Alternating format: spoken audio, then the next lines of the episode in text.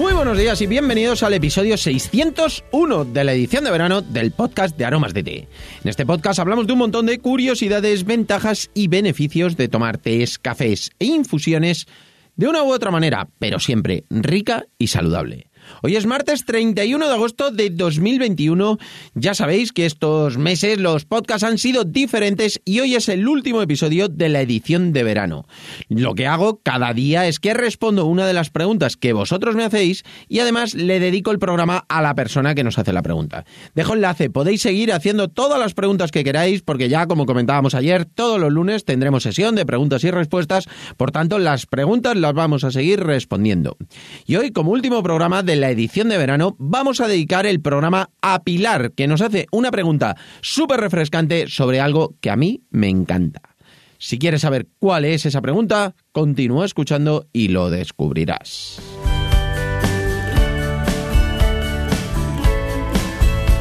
No sin antes contaros que estamos aquí gracias a nuestra página web www.aromasdete.com página donde podrás encontrar más de 300 variedades de tés, cafés e infusiones de una calidad excepcional a precios increíbles. Muchos de ellos son ecológicos y todos naturales. Servimos en 24 horas, no tenemos pedido mínimo y todos los portes son gratis para los pedidos de más de 20 euros.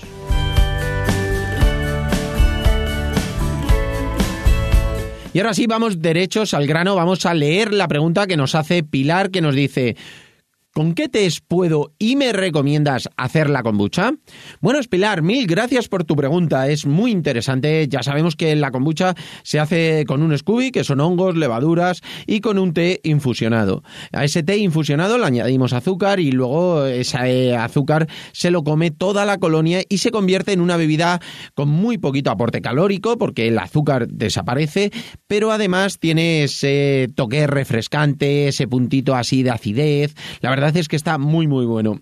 Podéis tomar kombuchas que ya están comercializados, que los hacen súper bien, caseros, y la verdad es que, bueno, nosotros tenemos clientes que nos compran para hacer kombucha y luego, pues eso lo comercializan y lo hacen de una forma artesana, natural y lo hacen fantástico, pero a mí personalmente me gusta muchísimo, sobre todo por las pruebas, porque al final tomo kombucha de todo el mundo y me encanta, pero sobre todo me gusta, bueno, pues hacerlo yo, porque, bueno, pues al final es algo que tiene ese puntito súper agradable y es tan fácil como conseguir el Scooby, ver cómo se hace, bueno, pues haces la infusión, la edulcoras, le echas siempre azúcar, suelo echar y luego, pues, bueno, pues le damos ese toquecito de esa primera fermentación, segunda fermentación. Bueno, pues esas eh, curiosidades que, bueno, ya sabéis que a mí me encanta el ir haciendo pruebas, anotando cómo queda de una forma, cómo queda de otra. Y la verdad es que, bueno, pues es fantástico.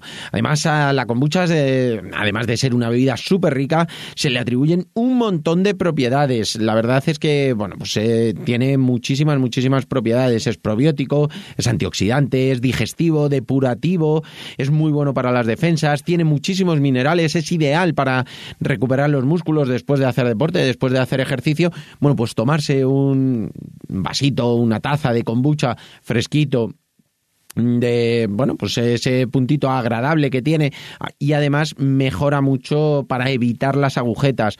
Cuando vienes de hacer deportes y lo tienes en el frigorífico fresquito después de esa segunda fermentación bueno pues la verdad es que está fantástico. Para hacerlo se puede hacer con cualquier té luego hay que edulcorarlo y ya está. Pero lo que voy a hacer Pilar es que te voy a dar unos consejos para ayudar en ese momento sobre todo cuando empiezas a hacer kombucha es lo más importante. Las primeras veces que lo hagas yo siempre recomiendo hacerlo con un té negro puro. Puede ser el English Breakfast, puede ser cualquier té negro que sea puro. Yo suelo utilizar el Breakfast. Luego podrás utilizar los que quieras, verde o long, que para mí es el que más me gusta porque queda un toque suave, pero también eh, así un poquito más eh, intenso que con el té verde solamente. Incluso otras variedades. Pero lo primero, yo recomiendo hacerlo con té negro puro porque de esa forma vamos a hacer que nuestro Scooby coja muchísima fuerza, que no vaya cogiendo otros sabores y se va haciendo más grande, le van saliendo hijos y al final cuando ya tengamos hijos los ponemos en otro recipiente que es el que llamamos Hotel Scooby y ya ahí podemos hacer con ellos las pruebas que queramos. Siempre tenemos que ir respetando para tener algo algún Scooby que sea, pues, entre comillas, poderoso, que sea el que, eh, pues bueno, de ahí pueden salir hijos y ese es el que tenemos que tener súper bien cuidado. Después, con esos hijos podemos ir haciendo pruebas, podemos hacerlo con test negros, con test verdes, con teolón, con puer, lo podemos hacer con café incluso, yo he hecho eh, kombucha con café y está exquisito, pero ya siempre teniendo un Scooby eh, hecho con té negro, que es una garantía, ya sabes que lo, lo tienes ahí y si luego se estropea, si pasa algo, por ejemplo, ejemplo, con el café coge muchísimo color, coge sabor incluso. Bueno, pues eh, después de hacerlo con café, no recomiendo, o con hibisco, que también se puede hacer,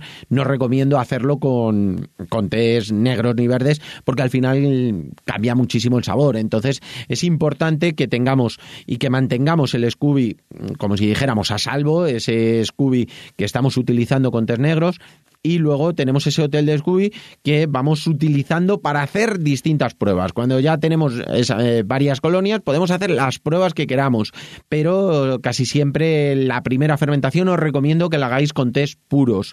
Cuando digo primera fermentación, que antes también os comentaba que después de segunda fermentación está muy fresquito, muy ricos, con ese carbónico que producen, que son esas burbujitas, bueno, pues eh, realmente es que una vez que pasa esa primera fermentación, que ya prácticamente absorbe todo el azúcar, luego se puede hacer otra eh, fermentación pero ya sin la colonia inicial, ya sin el Scooby. Simplemente lo que hacemos es que al líquido resultante, si queréis un día hablamos más extensamente de, la kombucha y de cómo se hace, pero bueno, ese líquido resultante, aunque dejemos una parte, lo que hacemos es que le añadimos frutas, le añadimos zumo, le añadimos hierbas, plantas aromáticas, lo que queramos, que es lo que va a saborizar y como ya lo vamos a hacer eh, estando totalmente cerrado, es cuando va a generar ese carbónico, va a generar esas burbujitas que tan agradables son cuando están fresquitas en la nevera y lo abrimos y hace ¡blum! Y realmente vamos a notar, eh, bueno, pues ese burbujeo que también hace que aparte de que esté fresco, lo hace muy, muy refrescante. Luego ya podemos combinar con unas frutas, con unos zumos, con otras. Eh, yo, por ejemplo, el hibisco me gusta muchísimo, ponerle unos trozos de plátano deshidratado, como también tiene azúcar, bueno, pues eh, lo que es la kombucha consume ese azúcar y le da ese toque súper, súper agradable. Pero bueno, hay muchísimas recetas de kombucha. Si queréis que hablemos un día de ello más extensamente o que hagamos distintas recetas de kombucha, eh, pues a lo mejor la primera fermentación y luego las distintas eh, segundas fermentaciones que se puede hacer, lo haré encantado. Lo más importante es que me preguntabas, Pilar, eh, cuáles eran los test que se podían utilizar. Siempre al principio utilizar test negros y luego test verdes, teolón, son los mejores para utilizar para esa primera fermentación y luego ya pues podéis hacer las pruebas que queráis en las segundas sin ningún problema. Y nada, hasta aquí por hoy, por este episodio de hoy y último episodio de la edición de verano del podcast de Aromas de Té.